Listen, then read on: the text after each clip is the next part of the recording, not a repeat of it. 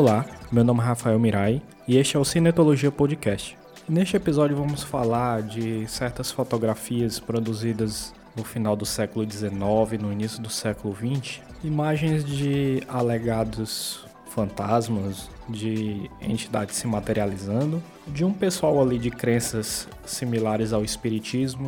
Vamos falar como isso se relaciona à própria estética da fantasmagoria e como isso se relaciona com a experiência do próprio cinema, porque fantasmagoria, histórias de fantasmas e o início do cinema tem tudo a ver. Eu não vou entrar no mérito da veracidade dessas imagens, eu vou deixar na descrição links para algumas delas. Muitas são visivelmente montagens, duas ou mais fotos no processo de colagem. E como a fotografia ainda era uma coisa nova, tanto o dispositivo como a sua linguagem ainda era muito uh, iniciante, qualquer montagem fotográfica conseguia ser crível por justamente o desconhecimento da maioria das pessoas sobre a linguagem fotográfica em si. Então era fácil espalhar essas, essas montagens por aí e em dados contextos socioculturais serem incríveis, né? Vários desses realizadores dessas imagens se diziam numa jornada científica e espiritual de revelar essas materializações no mundo físico e outros eram 100% charlatões, né? Essas imagens eram colocadas como registros de experiências de materialização. Essas experiências se davam em salas escuras, com pouca luminosidade e diziam ser esse o contexto adequado para essas materializações. Então, nesses grupos mais hardcores que faziam esses experimentos, havia ali um grupo de pessoas interagindo ou só observando as experiências que ocorriam ali, mas em outras ocasiões era tudo uma grande armação para simplesmente tirar aquelas imagens, né? Em uma sala escura, com pouca iluminação ou com a iluminação mais contrastada no assunto, né? Nos assuntos daquela narrativa. Uma dessas pessoas muito conhecidas por essas imagens foi uma médium francesa chamada Marthe Beraldi, também conhecida como Eva Carrier. Vou deixar aqui alguns links de algumas imagens. Então ela vai ter imagens que tem supostas materializações de um rosto, coisas do tipo. Ela usava muito imagens dentro da imagem com ela, né? Imagens em cartolina, imagens impressas. Muito comum nessas imagens também é, algumas formações de algo parecendo uma fumaça, uma gosma, que eles diziam ser ectoplasma. É algo bem difundido no espiritismo, isso do ectoplasma. Vou deixar um link na descrição desse episódio sobre isso. Mas por todas as imagens que você, mas todas as imagens que você observar, você sente uma montagem fotográfica clara, seja ela ser uma produção no clique ou uma, uma espécie de pós-produção. Tudo isso se dava numa época em que ainda não existia o cinema, em que a fotografia ainda estava muito associada a isso de de alguma forma capturar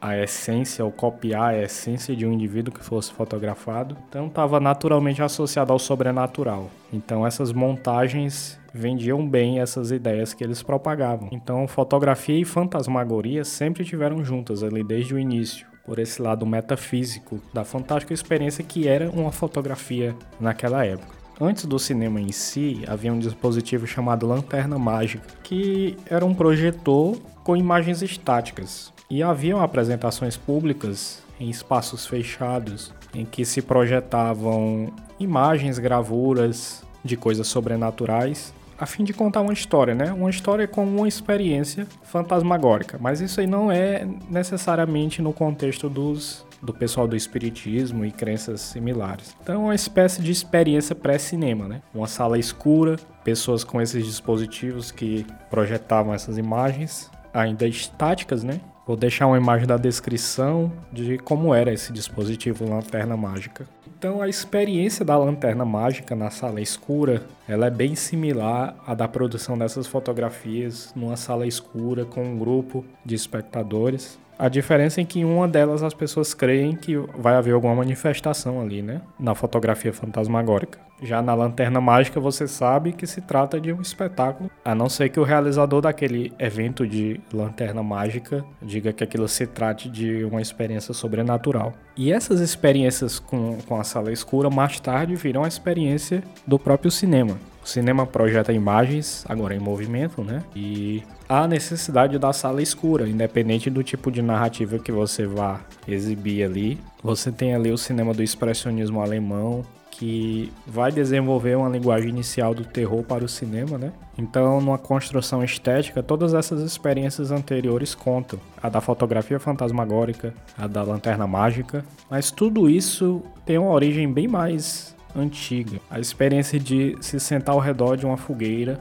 para falar de mitos, de histórias horripilantes e ter o mesmo setup. Não vai ter uma sala escura, mas o seu ao redor vai estar tá escuro com um único ponto de luz, né? não vão ter imagens, as imagens vão se construir na cabeça de cada um, mediante o que o narrador vai expondo, né, verbalmente. E essa experiência da fogueira é tão antiga quanto o próprio ato de narrar oralmente uma história de uma pessoa pra, para outra, né? Então essas essas a narrativa fantasmagórica como um recurso de estar numa sala escura para ver uma narrativa X ou Y, ela remonta às próprias cavernas, a própria origem da civilização. E ao longo de uma evolução tecnológica, a gente vai só atualizando os suportes dessa mídia, né? Então, se você assistir um filme ou ver qualquer narrativa visual com uma temática fantasmagórica, elas vão ter de alguma forma origem, inspiração nessas, nessas fotomontagens, na experiência da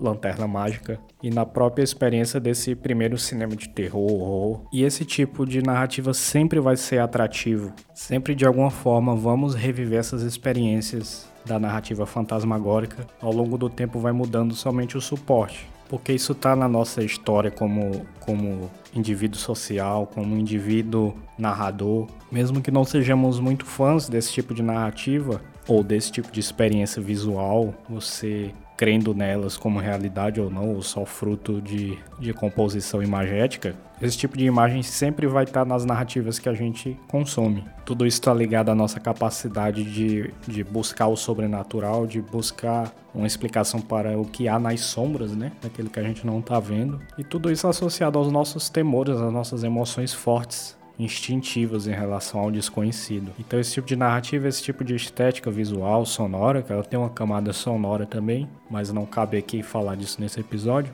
é o tipo de visualidade de estética visual que nunca vai ficar obsoleto. Vai se renovando conforme o suporte técnico, suporte narrativo. A não ser que um dia alguém coloque luz sobre a temática do sobrenatural e explique o que tem lá, né? Aí vai deixar de ser um medo, vai deixar de ser uma incógnita, mas como os nossos temores não se vão, eles se transformam, nossos sentimentos se transformam. Mesmo que essa estética caísse em desuso, a gente criaria uma nova em cima de novas perguntas sobre o sobrenatural, sobre o fantasmagórico. Então esse foi o Cinetologia de hoje dê uma olhada nas imagens que eu deixei na descrição do episódio, nos links que expandem o assunto. E o objetivo desse episódio foi fazer essa correlação entre a experiência da fogueira, a experiência dessas imagens fantasmagóricas do final do século XIX, da lanterna mágica e do primeiro cinema, né? Tudo isso está relacionado através dessa, dessa estética da fantasmagoria. Agradeço a sua audiência e o próximo episódio sai em breve. Até lá!